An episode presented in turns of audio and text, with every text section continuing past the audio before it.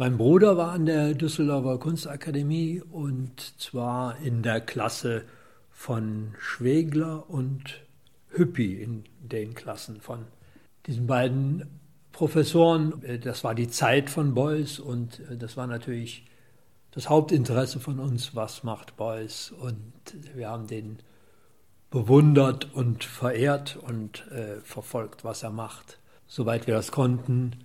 Das war ja damals so, dass das eher erzählt wurde. Ich habe gehört, der Beuys hat das und das gemacht oder ich habe das und das gesehen. Und das wurde dann so weitergereicht. Wir waren ja jung. Das war dann auch egal, ob das stimmte oder nicht stimmte. Das war eine Inspiration oder hat uns dann zum Nachdenken gebracht und zum Bewundern. Ja, wie gesagt, Markus war da an der Schule und ich habe dann sehr früh Krefeld verlassen mit 19 und hier in Berlin als Buchhändler gearbeitet in einer Auslieferung und auch in einer Buchhandlung und habe dann entweder gekündigt oder bin rausgeflogen, immer abwechselnd und ähm, habe mich hier so rumgetrieben eigentlich. Kann ich sagen, mir war das irgendwie auch egal. Ich wollte nicht im Sortiment arbeiten. Verlag bot sich nicht an. Und dadurch habe ich mich nicht an der Kunstakademie beworben, weil ich auch gar nicht auf die Idee gekommen bin. Das heißt aber nicht, dass ich nicht mich für Kunst interessiert habe. Und war eigentlich, ich habe mich gefreut, dass Markus das gemacht hat und der hat auch tolle Kunst gemacht und ich weiß nicht, was ich im Kopf hatte, aber das war alles okay für mich. Also es gibt zwei Sachen. Ich habe in Düsseldorf eine Lehre gemacht in einem Verlag als Verlagsbuchhändler und dadurch läuft man so die einzelnen Abteilungen im Verlag. Und das fing an mit dem Vertrieb. Da saß man an so Karteikarten und da waren alle Buchhandlungen Deutschlands drin mit einer Kennziffer, soweit ich mich erinnere. Die konnte man tatsächlich dann irgendwann auswendig und die Adressen wusste man von allen größeren Buchhandlungen. Mhm. Ja, man saß an so einem Tisch, so wie hier, wie wir jetzt hier, da drei Leute, hier drei Leute und hat dann so die Bestellungen abgearbeitet. Und mir gegenüber saßen dann tatsächlich Henning Brandes und Erinner König. Weil das so ein öder Job ist, kommt man halt irgendwann ins Gespräch. Das führte dann auch dazu, dass die von sich erzählt haben und von dass sie Kunststudenten sind und dass sie mit einem schon bekannten Künstler zusammen politisch aktiv sind. Also ja, das war so gerade die Kippe von Lidl Akademie zu Mietersolidarität, wo es politisch wurde bei denen. Und ich soll doch mal vorbeikommen und mir das angucken. Das habe ich dann gemacht und da war dann der Immendorf, der war aber auch erst 24 Jahre alt. Dann bin ich dahin, das war in der Neubrückstraße, hatten ein kleines Büro. Da traf man sich und da wurden dann Aktionen vorbereitet. Die haben dann irgendwelche Flugblätter gemacht, Transparente gemalt, Aktionen sich ausgedacht. Und da bin ich so peu à peu reingerutscht, also innerhalb kurzer Zeit. Habe dann auch Henning und Erinner, die damals zusammenlebten, besucht und ich mochte die sehr gerne. Und wir haben dann über Kunst geredet und die hatten aber schon so eine leicht spöttische Haltung gegenüber der Kunst, weil das Politische immer mehr da reindrängte. Und beim Immendorf dasselbe. Da waren noch andere Leute, mit denen ich aber weniger zu tun hatte. Also die Chris Reinecke, die habe ich gesehen, aber eigentlich nicht mitgesprochen. Jeder hatte ja was zu tun, da war ich dann auch nicht gefragt. Also ähm, der Mäuser war dabei und noch andere. Eine Freundschaft, ja, kann man so sagen, hatte ich mit Irina und Henning. Und der Immendorf hat mich ab und zu irgendwie so unter seine Fittiche genommen, also so mitgenommen in die Kneipen und mir was erzählt und so. Warum? Ist ein Rätsel eigentlich, so, aber vielleicht auch eine Sympathie oder so. Aber das war natürlich äh, hochinteressant für mich. Ähm, und diese politische Gruppe, die wandelte sich mehrfach. Also ich habe da mal mitgezählt. Da waren, glaube ich, so sieben Wandlungen. Ja, also eine Radikalisierung und das kam in so Stufen und ich habe das so beobachtet und dann irgendwann einen Strich gezogen, weil ich gemerkt habe, dass den Anstoß für diese Veränderung, den hat immer der Immendorf gegeben. Und dann habe ich irgendwann so irgendwie so analysiert und gesagt, sieben Veränderungen, siebenmal der Immendorf gesagt, wir müssen jetzt das und das machen. Das ist ja nicht so, als ob wir da jetzt eigene Entscheidungen fällen. Das fühlt sich nicht so an. Dann habe ich da Abstand von genommen und bin zurück nach Krefeld und habe dann da versucht, eine eigene Gruppe zu haben. Das war einfach so naiv und schräg und das ist dann auch im Nu zerbröselt. Aber dachte ich, das bin ich mir schuldig jetzt, dass wenn ich politisch sein will, muss ich eine eigene Gruppe machen. Das waren dann wirklich echte Spinner, also vier richtige Spinner. Einer hatte sich hervorgetan, dass er irgendwie LSD-Pillen mal hergestellt hat, um sie zu verkaufen. Einer hatte einen UFO-Club und ähm, einer war dann tatsächlich so ein, eher so ein studentischer Linker, der Einzige, der so ein bisschen was gelesen hatte.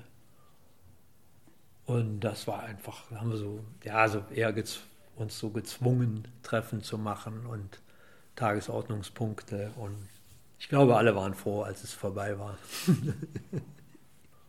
Nachdem ich das vier Jahre hier getrieben habe, bin ich mit meinem Kumpel Büttner nach Hamburg gezogen. Irgendwie hatten wir das Ziel zu arbeiten, also einen Job zu machen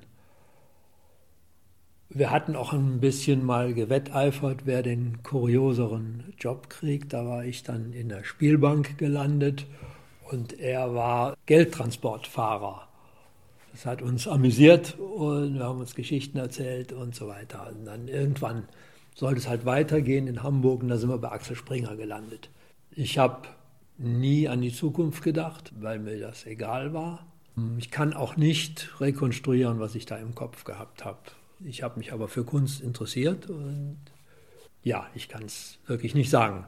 Ich habe nichts aktiv gemacht ähm, und bin viel in so in den Ausgang gegangen, nicht so sagt man, und habe dann dort dann auch immer wieder Gespräche gehabt mit Leuten und eben durch einen Zufall kam ich an Leute aus der Polke-Klasse.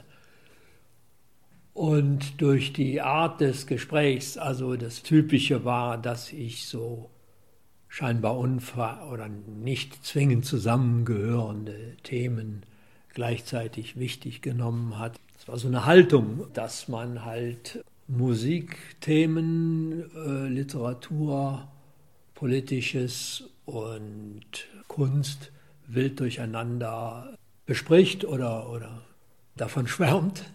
Und es war so nicht so, wie es im Schulbuch steht. Also die Kombination von, was weiß ich, dass man Glamrock, Free Jazz, äh, Marcel Proust und äh, Maoismus innerhalb von 20 Minuten als zusammenhängende Themen abhandelt. Das hat nicht jeder gemacht, aber es gibt diese Leute und äh, manchmal finden die sich. Und das war dann der Fall, als ich den Künstler Michael Deistler getroffen habe. Der war damals in der Polke-Klasse. Das weiß ich jetzt nicht mehr genau, ob der Polke an dem Abend auch in der Kneipe stand oder ob es eine Woche später war. Wie auch immer war ich dann kurze Zeit später in der Klasse. Also dann musste ich so bestimmte Sachen machen, aber ich hatte das nicht gesucht, aber war sehr froh darüber, weil Polke natürlich so ein sehr bewunderter Künstler war. Und dann bin ich in der Polke-Klasse gelandet. Büttner und ich, äh, wir haben halt Sprüche geklopft und Bildtitel und Projekte, die es nie gab, die haben wir, haben wir halt Titel für uns ausgedacht oder die damals, das war dann auch noch so aufgestachelt durch die Begegnung mit Kippenberger dann haben wir da eben, also nach der Devise erst reden, dann tun, nicht? haben wir halt, ja, da Späße gemacht. Ja, leider sind die schwer aus der Welt zu kriegen, also weil ja irgendwann verblasst die Witzigkeit davon und oder es interessiert einen einfach nicht mehr, nicht? Und äh, wenn es einen überhaupt je interessiert hat, ich meine, man haut das raus und dann ist es da. Ne? Mich interessiert es ganz entschieden nicht. Also Martin Kippenberger tauchte plötzlich in der, sag mal, Szene auf. Man warnte auch vor ihm, also man sagte, ja, der haut ganz schön auf den Putz, der schwätzt, Angeber, Nerver, alles Mögliche, mal mit einem Hauch von Bewunderung, mal große Bewunderung, alles durcheinander. Dann wurde man irgendwann vorgestellt oder traf den oder auch wir hatten einen kleinen Ruf. Konnte auch sein, dass jemand ihm von uns erzählte, das weiß ich nicht mehr. In jedem Fall haben wir den kennengelernt und der bereitete gerade die Festlichkeiten für seinen 25. Geburtstag vor. Der hatte damals noch ein bisschen Geld aus einer Erbschaft und hat dann ganz schön auf die Kacke gehauen immer und lief so als, wie sagt man, schneidiger, hipper junger Mann rum und hat wirklich die Klappe aufgerissen und hat eine Kunst gemacht, die ich sehr zeitgemäß fand und nicht wirklich toll. Da war dann auch so viel Fummelarbeit im Spiel, also mit, mit Buntstiften, so eine, ein Foto abzu, also ein Selbstporträt dann abzuzeichnen. Und dann hat er das so mit Fell umrahmt. Und das lag so in der Luft, das kannte man schon. Und dann habe ich das auch so eingeordnet, dass das eigentlich eher so ein Kult um ihn selber dann füttern sollte. Und ja, so wird es auch gewesen sein. Über die Arbeit war da nicht direkt die Bewunderung da sondern das war eher so ein um die Ecke denken bei mir, weil ich das gesehen habe, was für ein fürchterlicher Angeber das war und auch immer erst reden, dann handeln. Ne? Und er hatte auch, ich will das nicht falsche Freunde nennen, ähm, aber er hatte Leute um sich, die ähm, sich von ihm haben unterhalten lassen, aber nicht ihn wirklich gut fanden, also als Künstler. Ich glaube auch, dass keiner von denen ein Bild von denen besitzt. Und das war aber seine Clique. Ne? Das fand ich äh, bemerkenswert. Und dann irgendwann kam es mir so in den Kopf, ja, der Kerl hat was. Warum soll nicht auch so eine Nervensäge äh, ein toller Künstler sein? Nicht? Also vielleicht war der Picabia ja auch so, kann ja sein. Und dann habe ich einfach bei mir so den Hebel umgeschaltet auf positiv und ich hatte auch viel mit ihm geredet und in diesem Sprechen habe ich gemerkt, ja, das könnte genauso gut ganz toll werden. Und dann ging es doch so ein bisschen hin und her. Wir hatten unsere Wege gekreuzt, weil in dem Zeitraum, wo Büttner und ich von Berlin nach Hamburg kamen, ging er in die andere Richtung. Und dann haben wir aber den Kontakt ähm, aufrecht gehalten und haben uns besucht gegenseitig und dann auch irgendwie Verabredungen für Zusammenarbeiten und so weiter. Und er hat eine Ausstellung organisiert, wo wir drin waren. Aber daran kann ich mich nur schwer erinnern. Aber es gibt noch so Plakate, Elend hieß das. Und dann wiederum haben wir, also wir ist in dem Fall, also das muss ich nochmal ausholen, weil zu der Zeit habe ich dann den Kontakt zum Immendorf wieder gefunden. Und der hat, meine ich, so als so eine Art Antwort auf diese Kippenberger Ausstellung dann auch eine Ausstellung gemacht in seinem Atelier in Düsseldorf. Dann haben wir nochmal, also in die Hamburger Leute noch, auch nochmal was im, ich glaube im Künstlerhaus in Hamburg gemacht. Auch nochmal so eine Gruppenausstellung, wo wir alle Freunde und Freunde von Freunden, Freund heißt dann auch Frauen mit einschließend, Künstler und Künstlerinnen, unserer Generation. Und ja, da haben wir nach unseren Vorstellungen Gruppenausstellungen gemacht. Also diese drei gab es beim Immendorf, beim Kippenberger und in Hamburg. Ja, der Polke, Das ging so rauf und runter. Es gab auch Anerkennung und dann irgendwann auch Missbilligung. Ähm, ich habe auch mich ziemlich rücksichtslos verhalten in meinen Scherzen, die ich gemacht habe. Dann konnte auch mal eine Beleidigung bei rauskommen. Bisschen blöd von heute aus gesehen, heute würde ich das nicht machen. Damals dachte ich, ist doch so klar, dass ich das nicht ernst meine. Aber dass eine Beleidigung trotzdem eine Beleidigung ist, äh, das ist mir jetzt klar geworden. Und ich dachte, der muss doch wissen, wie ich das meine. Aber der war dann doch ein bisschen angepisst. Ja, ist halt so gewesen. Ja, das war schon richtig fies.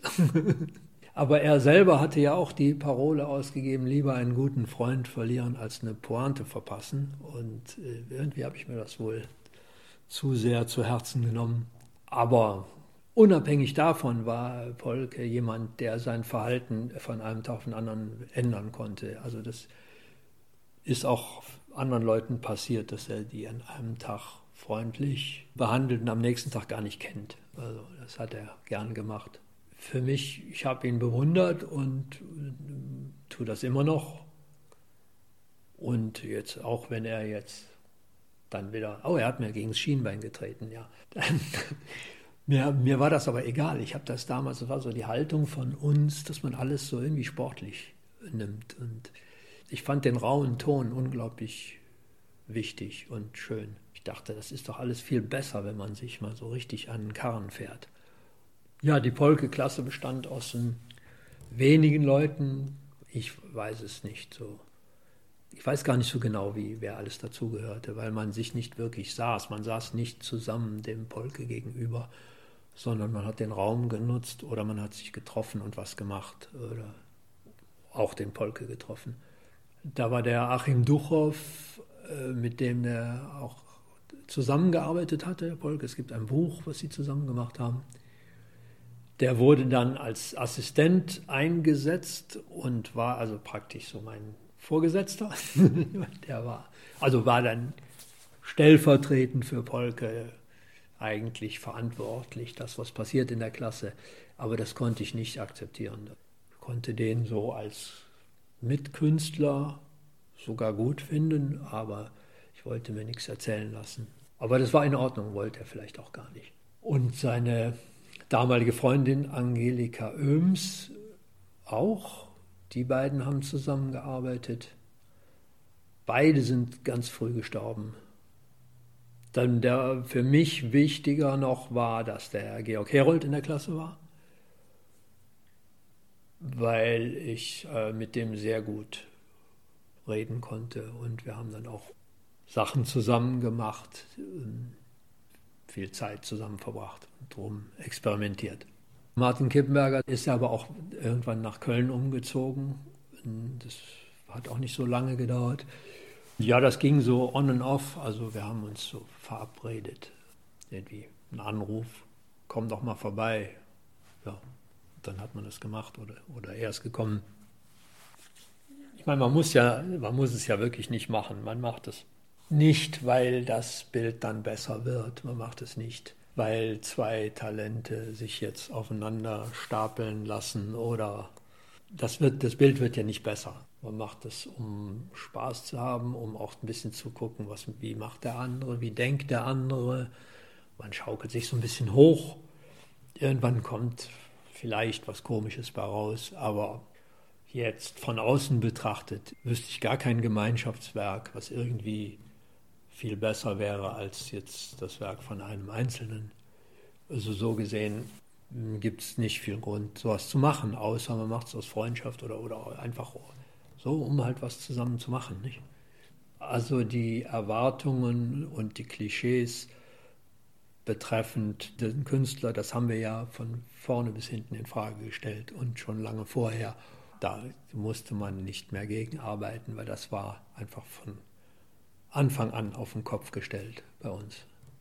Also jetzt, wenn ich jetzt nur von mir spreche, ich habe das äh, von Grund auf in Frage gestellt, von Anfang an. Ich wollte überhaupt keine Kunstkarriere machen. Ich weiß nicht, was ich wollte, aber auf jeden Fall habe ich alles abgelehnt. Nicht, nicht nur die Kunst. Die Idee, mich in der Kunst oder sogar der Malerei ausbilden zu lassen, dann nach der Ausbildung mich hochzuarbeiten und dann in der Galerie so langsam ins Geld verdienen zu kommen, das war für mich vollkommener Quatsch. Also das hatte ich nicht, nicht dran gedacht, nicht in Erwägung gezogen. Und deswegen habe ich mich auch nicht an der Kunsthochschule beworben. Ich kann aber nicht sagen, was ich wollte, vielleicht gar nichts, ich weiß es nicht. Auf jeden Fall, also über die Ablehnung bin ich mir sehr sicher, dass jetzt äh, da war. Und das betrifft auch die, die ganzen Details von Kunstproduktion. Und wir waren ja keine geborenen Maler, sondern wir wollten, wir waren dann irgendwie im Kunstbereich tätig, in einer, der Kunsthochschule als Studenten, im Rahmen der Kunstherstellung. Aber auch da waren wir eigentlich sehr aggressiv, eigentlich erstmal gegen alles. Und wir waren ganz bestimmt keine Maler. Für uns war auch der Polke kein Maler. Also ja auch nicht das Gegenteil. Also wir, waren, wir haben nicht gesagt, das ist kein Maler, aber, sondern der war ein Künstler. Er hat uns ja damals, er hat uns Filme gezeigt von sich, dann kannten wir Objekte, da das Kartoffelhaus, das Schimpftuch und natürlich auch Bilder. Aber dass er so in die Maler eingeordnet wurde, das passierte auch erst ein bisschen später oder erst ab dann, wo die Großausstellungen anfingen und er dann da drin war. Wir hatten auch keinen Grund, ihn irgendwie einzuordnen. Wir haben da gar nicht drüber nachgedacht. Aber man hat, es hat nicht so, bei dem Namen Polke hat es nicht gemacht, Pling, das ist ein Maler. So war das nicht. Bei mir war das dann aber eigentlich eine Entscheidung. Also das, ich habe einfach an einem bestimmten Tag entschieden, ich werde Maler, ohne über, irgendeinen Bezug dazu zu haben. Also gar nichts. Ich hatte keine Vorstellung, was ich machen würde, wie, Technik, Größe, überhaupt keine Vorstellung. Ich habe einfach gesagt, jetzt werde ich Maler. Auch keine Vorlieben gehabt. Ich hatte keine Maler, die ich bewundert habe. Ähm, nicht? Ich habe dann überlegt, ja, wer ist eigentlich der beste Maler ne? zurzeit? Wer ist der, was ist, wo ist oben? Nicht? Und dann Gut, Warhol ist natürlich, war ein Maßstab, aber dann dachte ich oben, ja, das ist, da ist jetzt Francis Bacon. Nicht? Und dann dachte ich, ja klar, vor fünf Jahren war das mein Lieblingsmaler, aber jetzt ist, da kann es ja nicht sein, Nummer eins. Und dann habe ich, ein, also ein Gedanke war, da ist ganz viel Platz.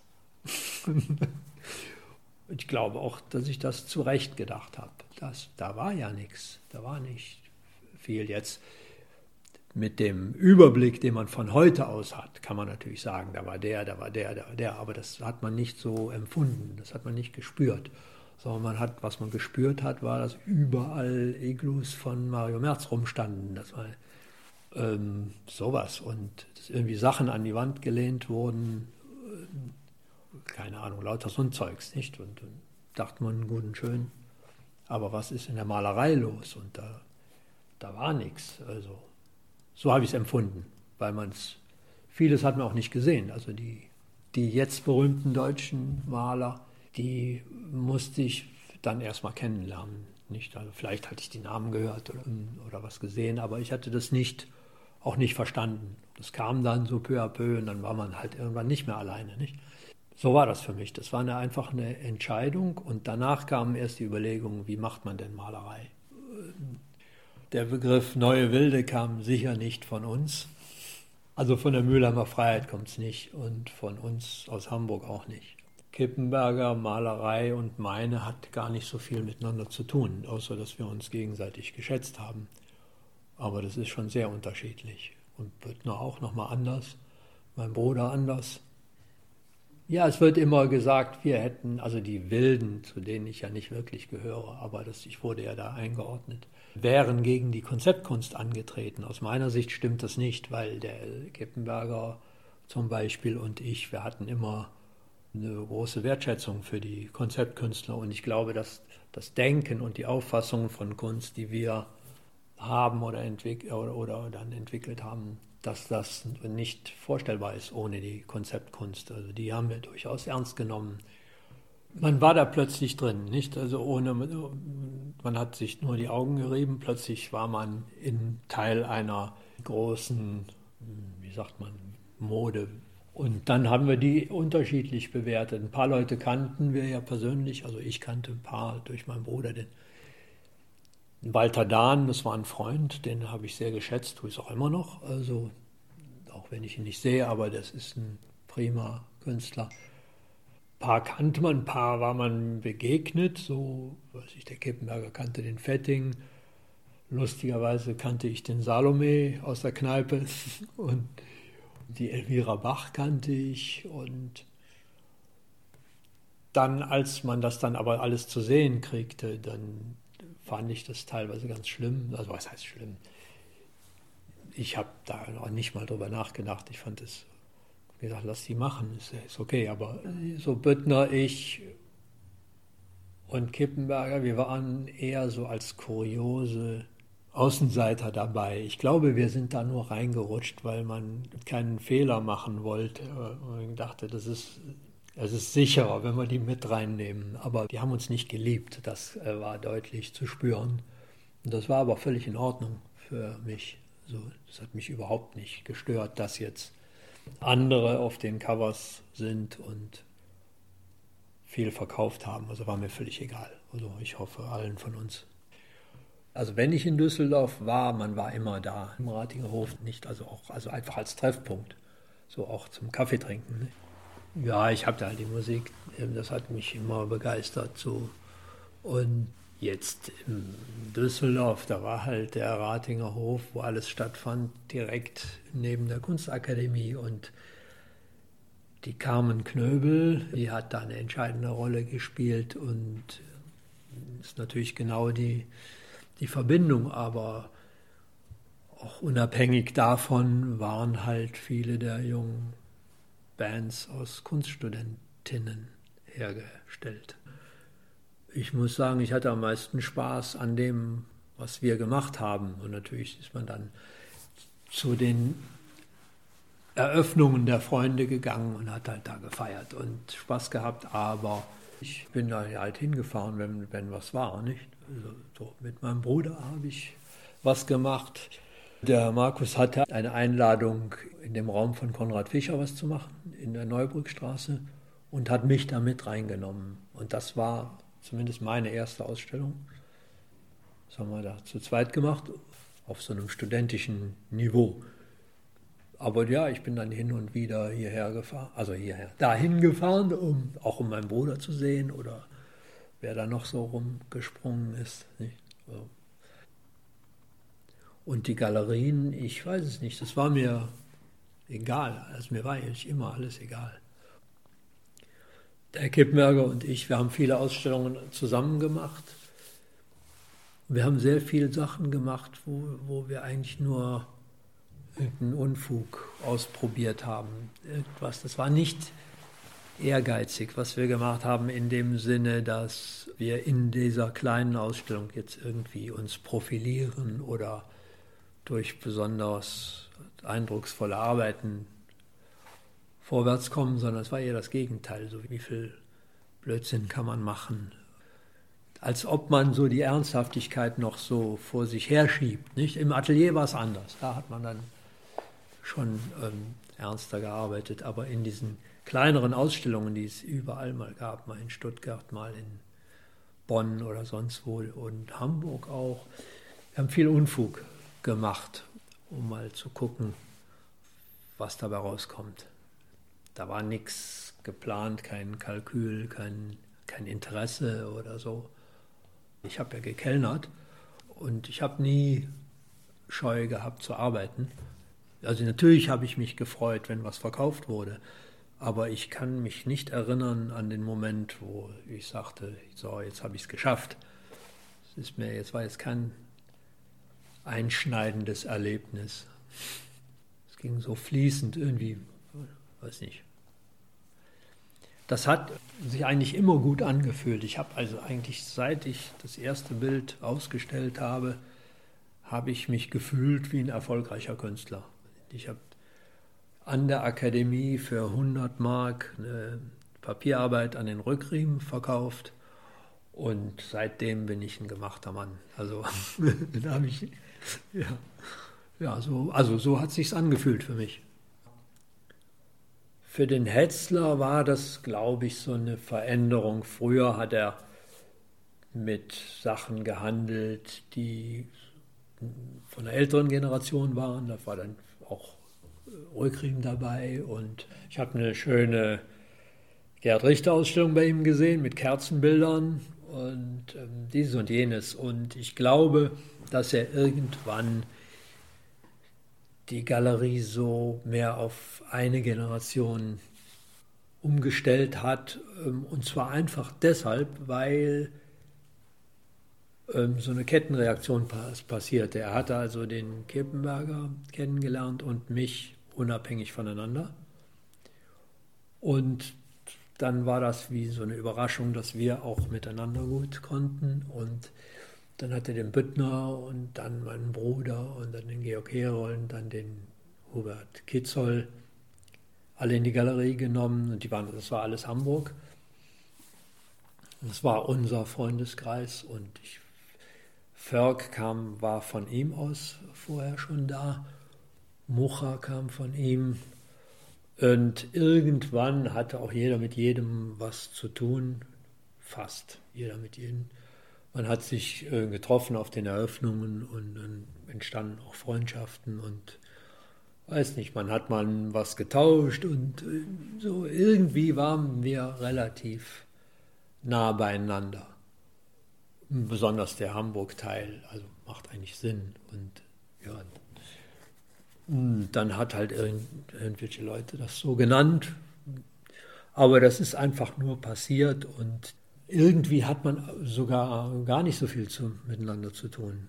Ich habe den Ferg gemocht, aber ich hatte nichts mit dem zu tun. Ich bin mit dem Immendorf weiter in Kontakt geblieben und eine Freundschaft gehabt. Und der Erinner bin ich wieder begegnet, als sie in diesem Restaurant zugange war. und und ähm, die habe ich sehr gefreut, die wiederzusehen. Und wir haben ja immer wieder mal geredet. Aber man, es war natürlich ganz klar, dass die Wege sich getrennt hatten, nicht? Und ähm, sie war ja in dem Maße, wie sie in, in, der Kneipe war, halt weniger Künstlerin, nehme ich mal an, nicht? Ähm, und erst als sie da wieder im Ruhestand war, hat sie, glaube ich, wieder angefangen, ins Atelier zu gehen, nicht? So habe ich das verstanden. Und das ist natürlich schade, wenn jemand so rausgerissen wird. Aber woran es liegt, weiß ich nicht. Aber es war, ist natürlich lustig, weil ich war der Kleine damals und habe dann nur aufgeblickt zu den Leuten. Und plötzlich habe ich eine Karriere und sie ist am Geld verdienen. Ne? Es ist gekommen, wie es gekommen ist. Aber da, das, da war eine, zumindest eine, eine persönliche, äh, nette Beziehung. Ja. Aber wir waren halt die Größten, nicht? Also